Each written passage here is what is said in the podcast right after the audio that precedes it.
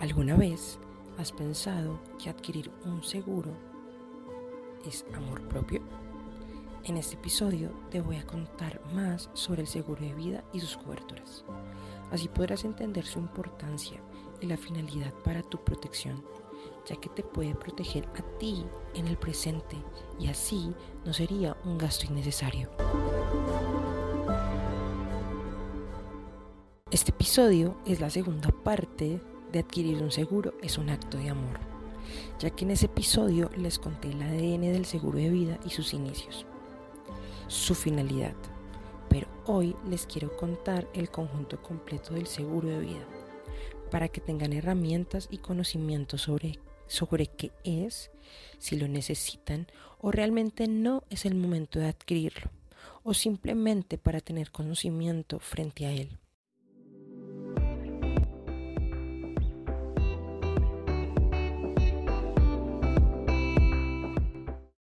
Qué momento de la historia comenzamos a enfermarnos?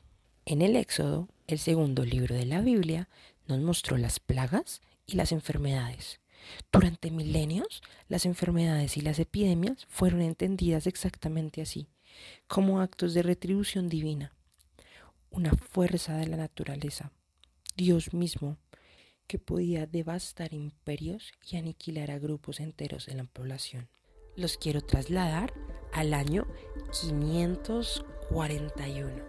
El imperio bizantino se encontraba en uno de los mejores momentos de mayor riqueza, cuando una epidemia de peste vino a oscurecer el mandato del emperador Justiniano.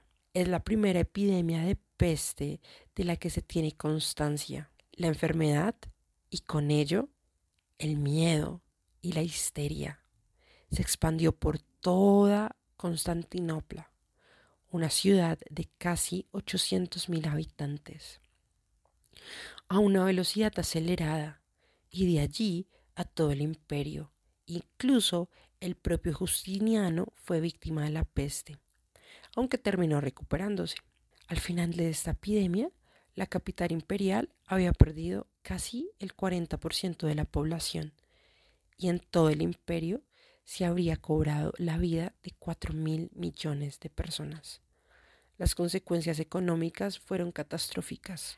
Muchos historiadores ven en este debilitamiento del imperio bizantino una de las líneas que divide entre el final de la Edad Antigua y el inicio de la Edad Media. Luego de esta surgió la peste negra o peste bubónica. La peste negra era ya y sigue siendo pues hay brotes activos en la actualidad. Cuando la humanidad vivió el peor brote de esta enfermedad a mediados del siglo XIV, entre 1346 y 1353. Sin embargo, se ignoraba por completo sus causas como su tratamiento. Esto, junto con la gran velocidad de propagación, la convirtió en una de las mayores pandemias de la historia. Hasta cinco siglos más tarde no se descubrió su origen animal, en este caso las ratas, que durante la Edad Media convivían en las grandes ciudades con las personas e incluso se desplazaban en los mismos transportes, en este caso los barcos, y se iban a ciudades lejanas portando las bacterias de Yersinia pestis, causante de la peste negra. Consigo los números que dejó tras de sí esta epidemia son estremecedores. Por ejemplo, según los datos que manejan los historiadores, la península ibérica habría perdido entre el 60 y 65% de la población y en la región italiana de la Toscana entre el 50 y el 60%. La población europea pasó de 80 a 30 millones de personas. Prontamente apareció la viruela, 1520, 56 millones de muertes. También bautizada en honor a las costras que provocaban la piel, la viruela fue una pandemia devastadora con una tasa de mortalidad de un 30%, especialmente alta entre niños y bebés. A pesar de que se desconoce su origen, existen evidencias de su existencia en una época muy temprana ya que se han hallado restos de momias egipcias datadas del siglo III a.C. A través de la historia, la enfermedad se propagó en brotes periódicos y se expandió en forma masiva cuando los conquistadores llegaron al Nuevo Mundo. Según las estimaciones, unos 400.000 personas morían cada año en Europa en el siglo XVIII y un tercio de aquellos que lograban sobrevivir desarrollaban enfermedades secundarias, como por ejemplo la ceguera. La Organización Mundial de la Salud declaró su erradicación en 1980, tras diversos esfuerzos por globalizar las campañas de vacunación. Sin embargo, se estima que la viruela mató hasta 300 millones de personas solo en el siglo XX y hasta 500 millones en sus últimos 100 años de existencia. La enfermedad forma parte de la historia de la humanidad de manera esencial. Las enfermedades tienen sus propios ritmos que se van modificando a lo largo de los siglos. Cada sociedad construye su forma de pensar y de sentir las enfermedades. La dependencia entre las condiciones biológicas y sociales de la vida civilizada han ocasionado que cada momento histórico viva de forma distinta la enfermedad, desde la peste bubónica hasta el sarampión, del cólera a la viruela. Las epidemias han transformado nuestro mundo, dejando destrucción y enorme agitación social a su paso aparte de todas las enfermedades que nos aquejan como humanidad hoy en día. Te estarás preguntando, si íbamos a hablar del seguro de vida, ¿por qué estamos hablando del origen de las enfermedades? Resulta que las enfermedades graves es una cobertura de dicho seguro. Los seguros de vida nos brindan la protección, la tranquilidad y el respaldo económico para nuestras familias. Y esto no tiene precio. Se trata de una inversión que protege el patrimonio de los seres queridos y además permite hacer frente a situaciones difíciles. No solo cubren en caso de fallecimiento, también son muy útiles para mejorar el bienestar económico de las propias personas y sus familias. La razón es que les protege frente a imprevistos igualmente desafortunados, entre ellos las enfermedades graves o una invalidez permanente, ya sea por enfermedad o ya sea por accidente. Les voy a contar. La principal cobertura de cualquier seguro de vida es el fallecimiento, pero es igual de importante disponer de la cobertura de invalidez permanente o enfermedades graves. En estas situaciones, la persona no podrá realizar un trabajo y consigo ocasionar más gastos, como los médicos o disponer de una cantidad de dinero que compense la disminución del ingreso al tener que dejar de trabajar durante un tiempo. Pero hay más casos en los que el seguro de vida demuestra su importancia, ya que también existen otra serie de coberturas complementarias muy importantes, según las necesidades específicas de cada persona. Este tipo de seguro ofrece varias coberturas. En un cáncer de mama, esa persona tendría un dinero para ayudar a costear gastos médicos o su propio tratamiento, que de esta forma quizás no se podría sostener, o una renta diaria por los días de hospitalización. Entonces, ¿qué cubre el seguro de vida?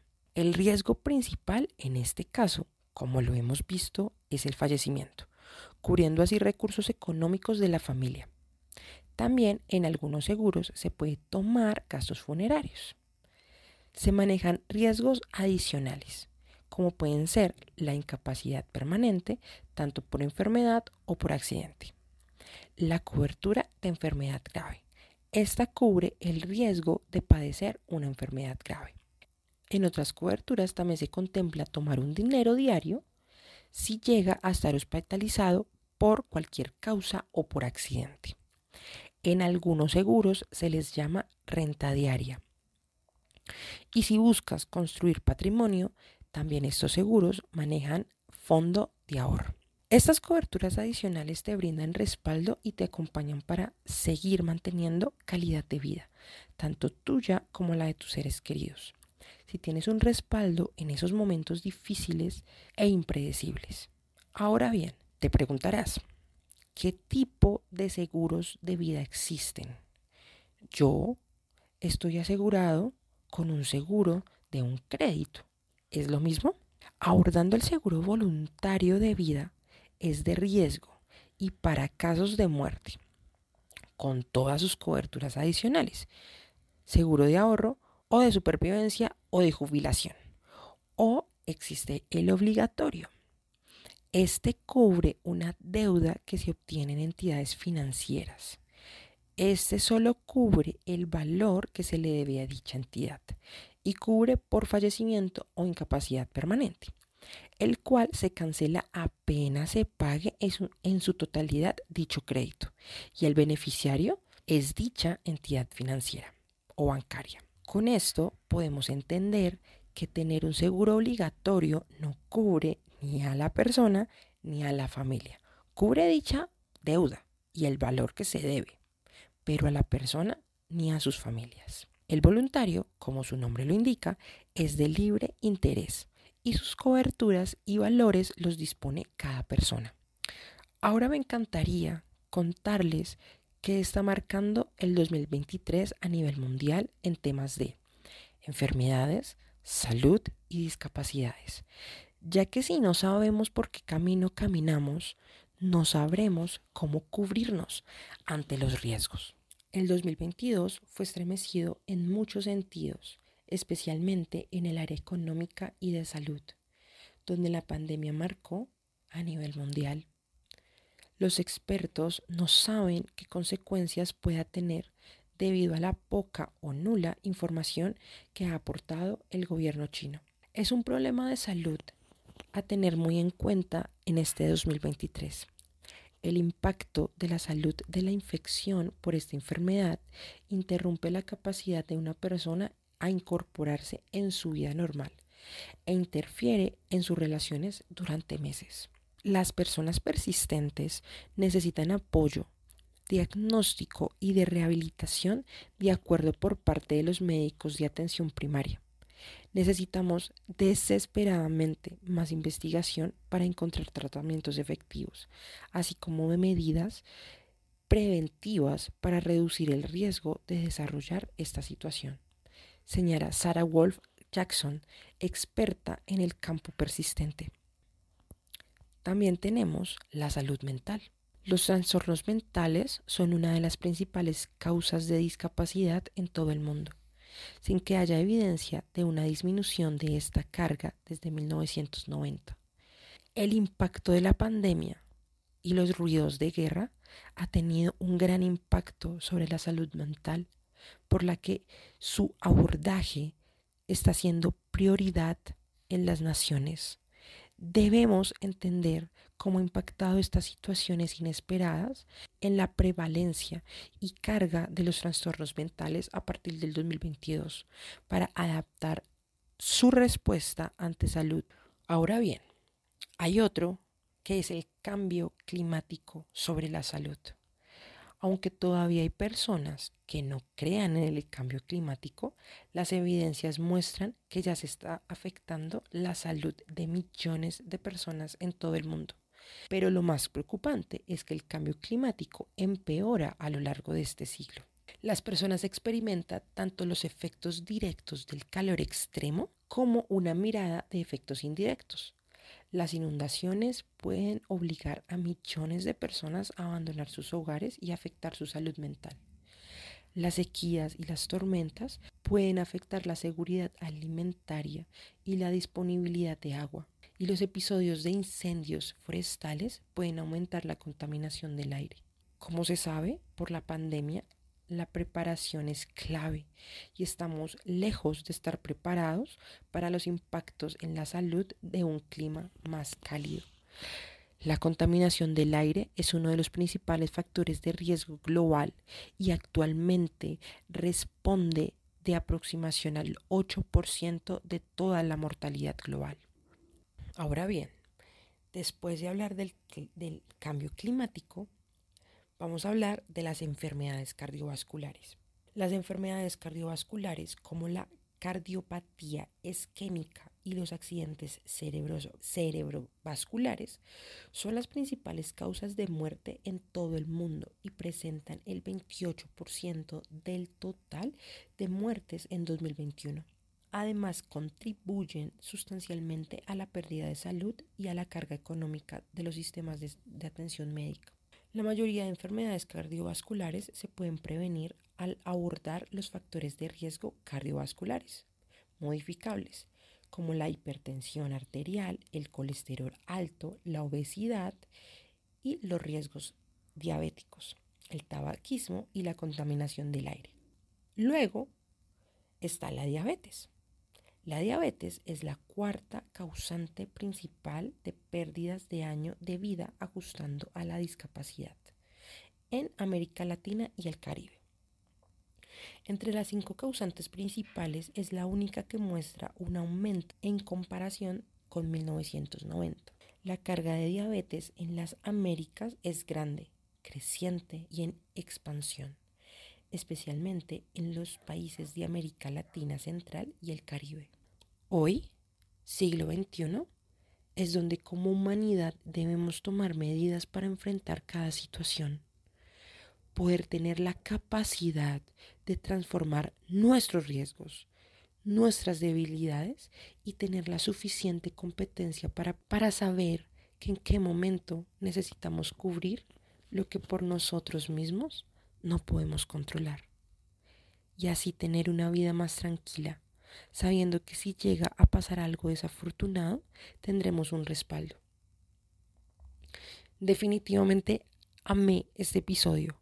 Gracias por haberlo escuchado hasta el final. Espero que lo hayas disfrutado tanto como lo hice yo. Es todo por el episodio de hoy. Los invito a quedarse y ser parte de la revolución mental frente a los seguros. Les habla Jennifer Pulido.